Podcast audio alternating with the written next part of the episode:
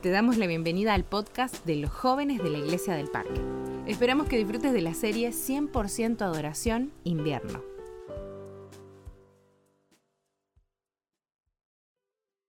Bueno, muy feliz para todos, buenas noches, es un gustazo estar acompañándolos.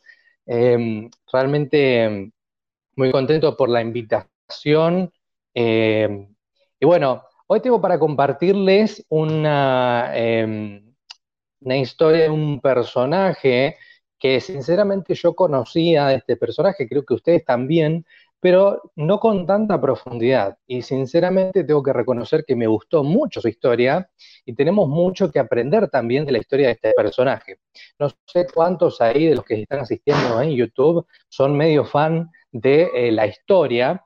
Eh, a mí me gusta bastante eh, saber sobre datos históricos y bueno, conocía sobre este personaje, pero no tanto como se lo menciona allí en el capítulo 5 del libro de Conflictos de los Siglos de la autora Elena G. White. ¿sí?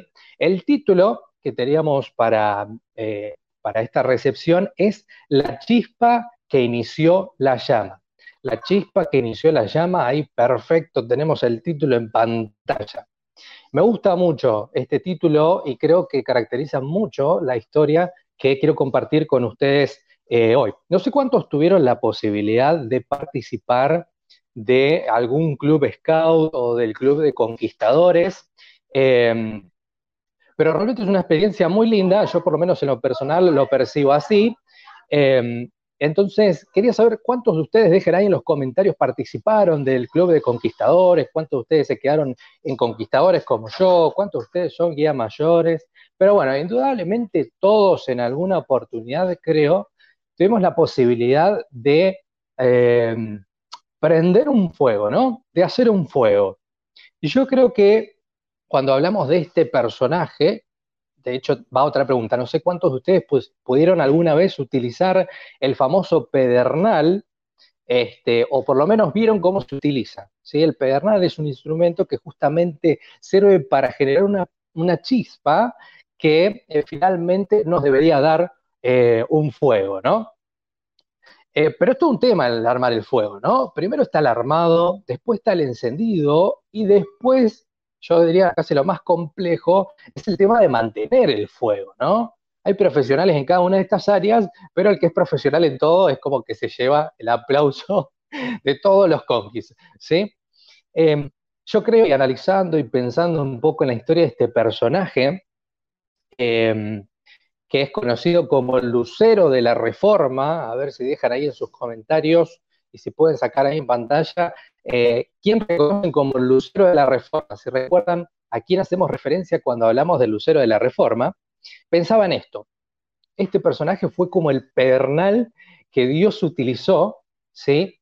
Para que mm, realmente su palabra se diera a conocer por todo el mundo, por muchas personas, ¿sí? Así que sin más, vamos a empezar eh, a repasar un poco esta historia. Voy a dar un pantallazo así general, pero te invito a que vayas a el capítulo 5 del conflicto de los siglos, no sé si lo leíste, ¿no? va a ser una especie de introducción para que puedas ir ahí e informarte mucho más porque realmente es una historia interesante.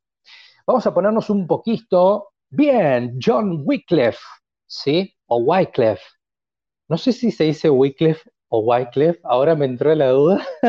Se supone que yo soy el que diserta y debo saberlo. Pero creo que es Wycliffe. ¿Puede ser? Bueno, vamos a manejarnos con Wycliffe. Pido perdón este, si lo pronuncio mal.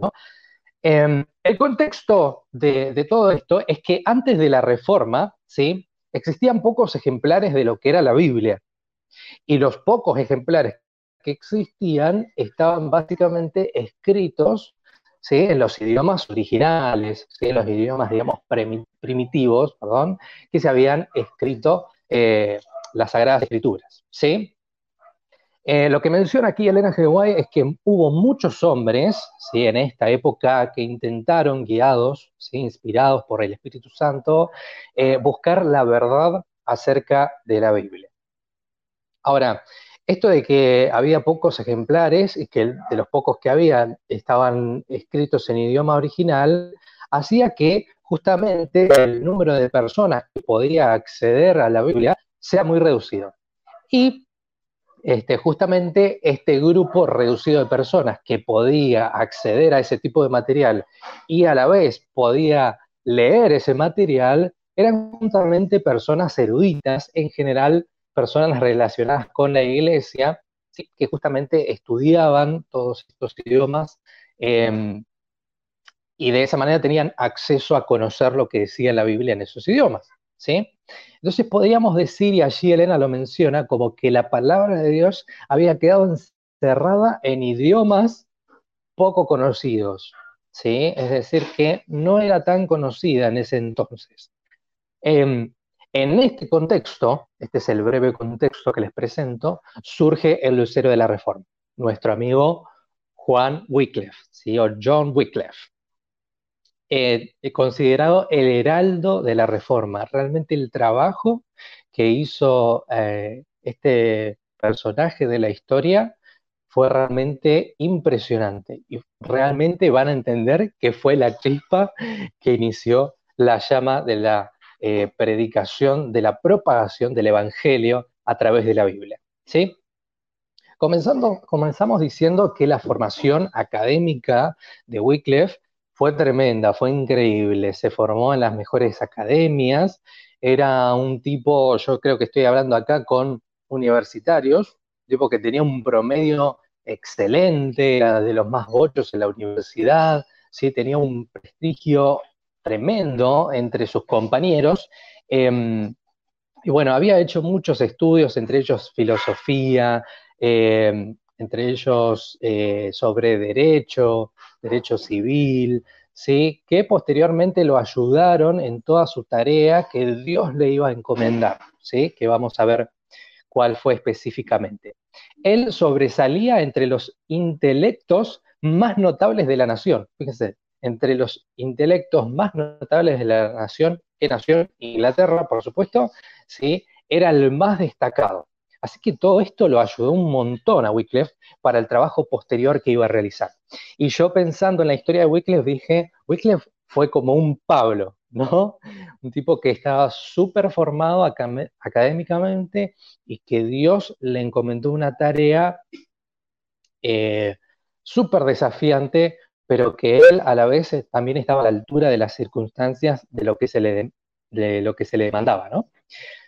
Después de haber hecho muchos estudios, entre ellos filosofía, derecho, dijimos, y otros más, él se encuentra con la Biblia, se encuentra con las eh, Santas Escrituras. Y dice que Elena comenta que él estudió las Santas Escrituras, estudió la Biblia con el mismo empeño que el resto de los otros estudios que había cursado en, las universidades. Fíjense qué interesante eh, Qué curioso esto, ¿no?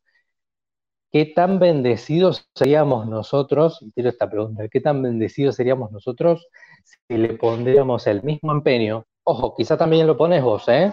Pero digo, qué interesante sería si nosotros nos esmeramos de la misma manera en estudiar la Biblia que para un final que se acerca.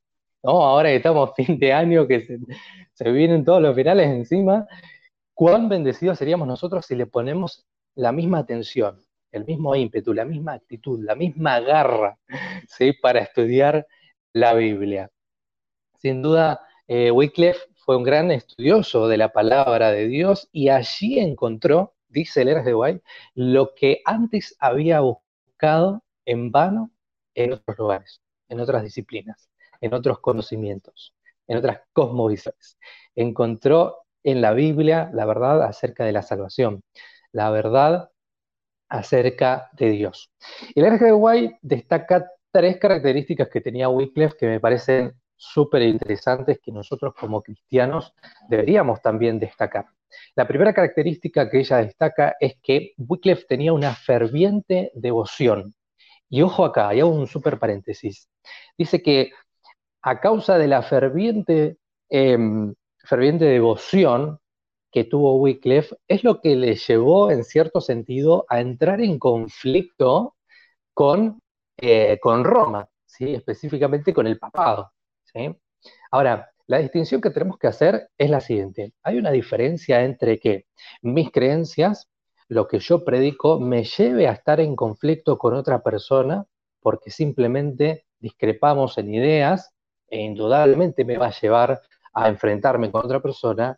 Y la otra diferencia es que yo como cristiano vaya, ¿no? Con la Biblia literalmente como si fuera un martillo golpeando a todos los que no creen como yo. ¿Sí? Una es la forma violenta y la otra es una consecuencia de la ferviente devoción, como es el caso que eh, eh, relataba ¿no? Elena acerca de Wycliffe. ¿sí? Wycliffe era muy devoto, muy ferviente y da esa fe, esa convicción que tenía en lo que él creía, era lo que le llevaba como resultado, como consecuencia, a estar en conflicto con otras personas, que por supuesto no pensaban igual que él. Pero es diferente a ir y buscar el peito, ¿no? Queda claro eso. Eh, número dos, lo que destaca ella es que su testimonio era una prueba irrefutable, era una demostración de lo que él predicaba. Es decir, que Wycliffe era una persona que eh, lo que predicaba no solamente lo decía en palabras, lo expresaba en palabras, sino que además lo vivía en su vida cotidiana. Un ejemplo a seguir, ¿no? Y el tercer punto que destaca es las enseñanzas. Dice que las enseñanzas que Wycliffe compartía eran tan poderosas en sí, em, en su presentación, que llegó a influenciar sobre muchas personas poderosas de la nación. Es decir, es como si hoy ¿no? llegáramos con el Evangelio y lográramos influenciar sobre los más poderosos del país. A tal punto eh, había llegado Wycliffe, fíjense, con la exposición de la palabra de Dios, con la exposición del Evangelio. Ahora, en este contexto, lo que estaba pasando con el papado es lo siguiente, ¿sí? Em, empezaron ellos ¿no? a dar eh, la famosa, el famoso confesionario, ¿no? Empezaban a oír confesiones y el Papa había dicho, le había dado potestad a los sacerdotes a los frailes de otorgar absolución ¿sí? de pecados. Es decir, que una persona iba, confesaba, el sacerdote le decía, bueno, mira, a partir de ahora trata de cambiar, tus pecados te son perdonados. Perfecto. Entonces se creía que el sacerdote tenía la potestad de limpiarme de todo pecado, ¿sí? Cuando nosotros, por supuesto, sabemos, estudiando la palabra de Dios, que ninguna persona tiene potestad para hacer eso, solamente Dios, ¿sí? Pero en ese entonces se había sentado esta idea y era lo que predicaba la iglesia, ¿sí? liderada por el Papa.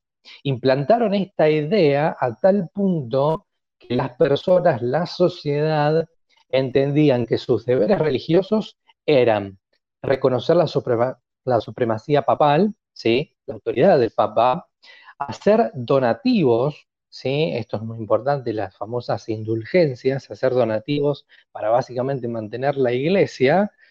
Em, ese era, digamos, el, fin último, pero escondido traía la idea de esta de si pagás indulgencias, tenés el derecho de que tanto vos como tus familiares puedan entrar al cielo. Y si no lo haces, bueno, te vas a ir al infierno.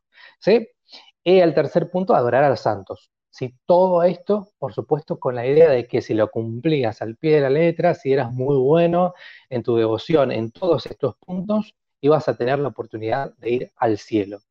Todo esto era la ideología que estaba predicando la iglesia este, liderada por el Papa, ¿no? Por supuesto, frente a toda esta realidad aparece Wycliffe y le dice, muchachos, esto no es así, por favor replantense lo que están diciendo estos líderes religiosos, porque no está en la palabra de Dios. Frente a esta eh, acusación de Wycliffe, em, los propios líderes de la iglesia, los propios religiosos que daban a entender todas estas ideas antibíblicas, por supuesto, Em, en un momento de querer defenderse, llegaron a decir que justamente este era un ejemplo que habían dado Jesús y sus discípulos, que ellos vivían a partir de la caridad de las personas. Y a través de esta idea, ¿no? Querían hacer creer que lo que ellos estaban haciendo era conforme a la Biblia. Por supuesto que eso no era así y de hecho fue como un penal en contra que hicieron porque básicamente llevaron a que muchas personas se replantearan esta idea y se volvieron a la Biblia en busca de la verdad. ¿Esto realmente es así? o no? ¿Cómo funciona? ¿Sí? Así que eh, Wycliffe eh, empezó a reflexionar mucho en las enseñanzas de la Biblia y no solo él, sino que hacía que las personas de su alrededor también eh, tuvieran la oportunidad de reflexionar realmente en lo que decía la palabra de Dios. ¿sí? Denunció, por supuesto, el poder de perdonar que se atribuía al papado. ¿sí? En ese tiempo, por supuesto que entró en súper conflicto con la iglesia, con el papado, este, y dice, eh, el G. Guay comenta que se le enviaron tres bulas pontificiales, o sea, pasó a ser el personaje eh, más famoso de la historia en ese momento.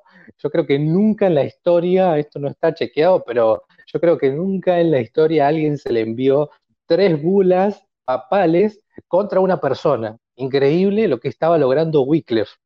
Eh, por supuesto, esto no eran buenas noticias si uno se lo pone a pensar, pero era, producto, ¿sí? Producto del accionar, del compartir el Evangelio, del compartir la verdad, eh, que estaba produciendo todo esto, ¿no? Eh, básicamente, el que te enviaron tres bulas papales, lo que traducido al español sería que estaban buscando arrestar, encarcelar y encarcelar a Wycliffe, lo que, traducido más aún al español, significaría eh, que terminara en una muerte en la hoguera. Era básicamente lo que querían conseguir los líderes religiosos de ese momento. Pero dice Elena. White que por supuesto Wycliffe estaba acompañado por Dios, que Dios estaba al control. Así que Dios no abandonó a Wycliffe eh, y dice que en ese momento, bueno, murió el Papa que estaba enemistado con, con Juan Wycliffe, ¿sí? Eh, y a partir de ese momento, no sé si conocen, recuerdan, eh, surge el famoso cisma papal, ¿sí? donde surgen dos papas que empiezan entre ellos mismos a disputarse por el poder.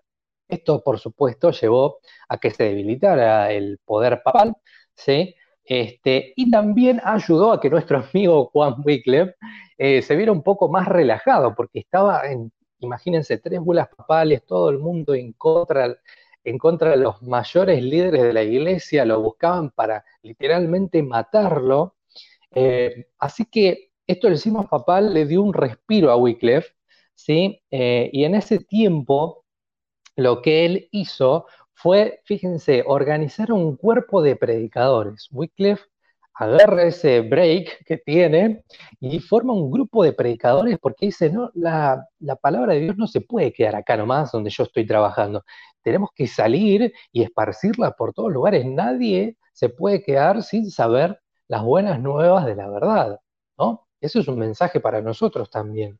¿Qué estamos haciendo a partir de lo que sabemos de la palabra de Dios? ¿Estamos, estamos dando a conocer el mensaje de la Biblia o simplemente lo dejamos ahí en las cuatro paredes de casa, en mi iglesia, en mi grupo pequeño, con los chicos del parque, ¿no? De donde seas.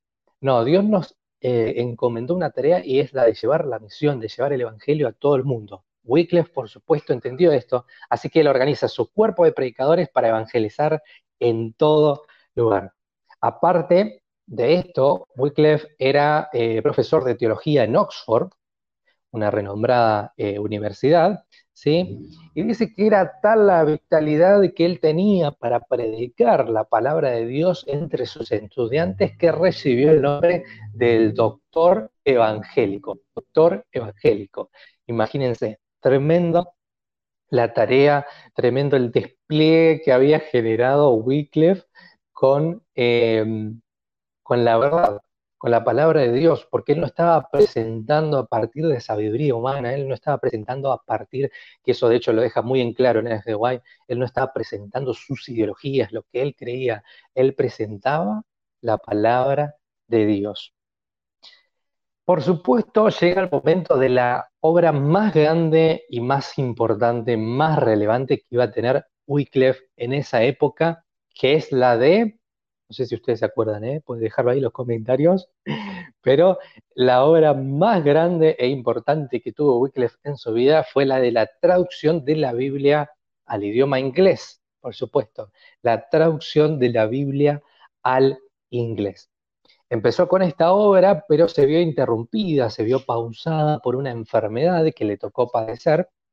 Y fíjense que sus enemigos hicieron uso de esta enfermedad, de esta discapacidad que estaba este, viviendo Wycliffe, y dijeron, podemos ir ahora que está debilitado, que posiblemente ya se vaya a morir, a tratar de hablar con Wycliffe y a hacer un, trato, un acuerdo de que básicamente él se arrepienta de todo esto que nos dijo, de todo el problemita que nos armó, este, y de esa manera podemos reivindicarnos y lo dejamos en paz a él y nosotros también nos quedamos en paz. Así que estos líderes religiosos se presentaron con Wycliffe cuando estaba enfermo y por supuesto Wycliffe no hizo, caso omiso de eh, la propuesta que ellos le fueron a presentar em, mientras estaba enfermo. Por supuesto después él logra recuperarse y finaliza su obra, una de las mayores obras eh, que hizo Wycliffe es la traducción entonces de la Biblia al inglés. Y me gusta cómo lo expresa aquí Elena G. Dice textualmente, Wycliffe había puesto en las manos del pueblo inglés una luz que jamás se extinguiría. Acá el problema ahora no estaba contra pelear contra Wycliffe. El problema no era Wycliffe. Ahora el problema era que los líderes religiosos, el poder papal, se tenía que enfrentar a la realidad de la palabra de Dios. Y déjenme leer este, algunos fragmentos del capítulo 5, em, porque ¿qué pasa después de esto, de que él finaliza su obra? A partir de ese entonces se lo a muchos juicios eh, a comparecer a, Wycliffe para que, eh, por supuesto, se retractara de todas sus ideas, de toda su obra, em, y muchas de ellas, específicamente tres, son las que menciona Elena G. de White, se presentó eh, y dio una clase magistral, por supuesto, de las convicciones que él tenía. Y quiero leer algunas citas eh, textuales de lo que él dice porque realmente no tienen desperdicio y aparte tiene ese condimento de lo dijo Wycliffe, ¿no? Em, fíjense, en una de las ocasiones él dice, ¿contra quién pensáis que estáis contendiendo. Dijo al concluir, en una conclusión de uno de sus discursos, con un anciano que está ya al borde del sepulcro. No, contra la verdad, la verdad que es más fuerte que vosotros y que os vencerá. Una vez más acá, Wycliffe dejando en claro que él estaba presentando la palabra de Dios, que la lucha de este poder religioso no era contra él, contra una persona imperfecta, pecadora, eh, sino que era ahora en este caso contra la verdad del Evangelio. Fíjense, en otra oportunidad, él eh, ya había logrado, digamos, presentarse en todos los juicios sabidos y por haber que le habían em, invitado, digamos, en Inglaterra, contra los más grandes e ilustrados religiosos, ¿sí? Pero le faltaba alcanzar un lugar y que era el núcleo del, del error, por así decirlo, de estas verdades eh, antibíblicas que se presentaban y que era el papado mismo, ¿sí? Em, el tribunal del papa. En ese entonces él, como ya estaba muy anciano, no pudo asistir, pero sí se le permitió que se presentara a través de una carta, ¿sí? En frente del Papa. Y le voy a leer algunos em, fragmentos de lo que él escribió en esa carta específicamente a este tribunal, podríamos decir específicamente al Papa, ¿sí? Dice, en verdad me regocijo, decía, en hacer notoria y afirmar delante de todos los hombres la fe que poseo, y especialmente ante el obispo de Roma, quien, como supongo que ha de ser persona honrada y de buena fe, no se negará a confirmar gustosa esta mi fe, o la corregirá si acaso la encuentra errada. En primer término, supongo que el Evangelio de Cristo es toda la sustancia de la ley de Dios declaro y sostengo que por ser el obispo de Roma, el vicario de Cristo aquí en la tierra, está sujeto más que nadie a la ley del Evangelio. Porque entre los discípulos de Cristo la grandeza no consistía en dignidades o valer mundanos, sino en seguir de cerca a Cristo e imitar fielmente su vida y sus costumbres. Durante el tiempo de su peregrinación en la tierra, Cristo fue un hombre muy pobre, que despreciaba y desechaba todo poder y todo honor terreno. Y leo una última partecita. El Papa debería dejar al poder secular todo dominio y gobierno temporal, y con tal fin exhortar y persuadir eficazmente a todo el clero a hacer otro tanto, pues así lo hizo Cristo y especialmente sus apóstoles. Por consiguiente, si me he equivocado en cualquiera de estos puntos, estoy dispuesto a someterme a la corrección y aún a morir si es necesario. Impresionante. Y aquí hay otra frase que me encanta de Wycliffe que dice, ¿qué viviría yo para quedarme callado? Nunca.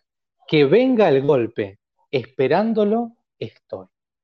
Impresionante las palabras de Wycliffe, me llamaron mucho la atención, me impactaron mucho. Dice, ¿viviría yo para quedarme callado? Imposible. Antes muerto, diríamos, en palabras más, más conocidas, ¿no? Eh, indudablemente Wycliffe fue una persona que se dejó utilizar por Dios, que conoció la verdad del Evangelio y decidió predicarla, porque entendió que esa verdad, lo que le producía, lo que había generado en él, no podía quedar de forma egoísta en su persona. Tenía la obligación, sentía la obligación, sintió, yo diría, el llamado de Dios para ir y hacer esta obra. Él, por supuesto, reconocía la Biblia como, eh, como parte de su fe, eh, aceptaba las escrituras como la revelación inspirada que daba a entender la voluntad de Dios para cada uno de nosotros y como regla, como regla de fe y de conducta. Quiero terminar eh, con un parrafito más que justamente lo, compartíamos un poco ahí en, en la promo que hacíamos de la meditación de hoy. Dice, el esfuerzo hecho para comprender las grandes verdades de la revelación imparte vigor a todas las facultades y las fortalece. Ensancha el entendimiento, aguza las percepciones y madura el juicio. El estudio de la Biblia ennoblecerá como ningún otro estudio el pensamiento, los sentimientos y las aspiraciones. Da constancia a los propósitos. ¿Te cuesta ser constante? Acá está diciendo de Guay, la solución es estudiar la Biblia. Da paciencia. ¿Te cuesta ser paciente? La Biblia es la solución. Da valor y perseverancia. ¿Te, cuesta ser valiente? ¿Te cuesta perseverar? La Biblia logra eso. Dice, refina el carácter y santifica el alma. Un estudio serio y reverente de las santas escrituras, al poner la mente de quienes se dedicarán a él en contacto directo con la mente del Todopoderoso, daría al mundo hombres de intelecto mayor y más activo, como también de principios más nobles que los que pueden resultar de la más hábil enseñanza de la filosofía humana.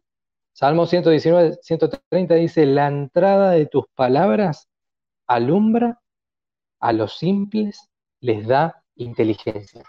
¿Qué podemos rescatar a grandes rasgos de esta vida tremenda que nos dejó como ejemplo Wycliffe? Número uno, necesitamos estudiar la Biblia. Necesitamos estudiar la Biblia para conocer cuál es la voluntad de Dios para conocer cuál es el propósito. Y ese es el segundo punto que quiero destacar. Primero, debemos estudiar la Biblia, estudiar la palabra de Dios, porque entendemos que en ella está la voluntad de Dios. Segundo punto, tenemos que encontrar nuestro propósito. Y no hay otro lugar donde encontrar el propósito que tenemos, que Dios tiene para nuestra vida. Dios tuvo un propósito muy eh, puntual con Wycliffe y Wycliffe estuvo dispuesto a cumplir ese propósito. Y es lo que nos lleva al punto número tres. Dejemos que Dios nos utilice. Punto uno. Recordemos que te quede esto de esta meditación. Estudiemos la Biblia. Hoy más que nunca lo necesitamos. Punto número dos. Encontremos el propósito que Dios tiene para nuestras vidas. ¿Cuál es el propósito que Dios tiene para tu vida? Posiblemente ya lo sabes, posiblemente estás ahí en la búsqueda. Tenemos que ir a la fuente a la palabra de Dios. No hay otro lugar. Y punto número tres, estemos dispuestos y dejemos, seamos lo suficientemente humildes para que Dios nos utilice, ¿sí? Como lo hizo con Wycliffe, para que podamos seguir em, esparciendo el mensaje, podamos seguir esparciendo el Evangelio. Que Dios te bendiga y que realmente este haya sido un mensaje que no solamente te sirva en tu vida personal, sino que también lo puedas compartir con aquellas personas que probablemente están necesitando escucharlo en este momento. Acabas de escuchar parte del culto del 100% adoración de los jóvenes de la Iglesia del Parque en Libertador San Martín. Hay muchos más, no te los pierdas.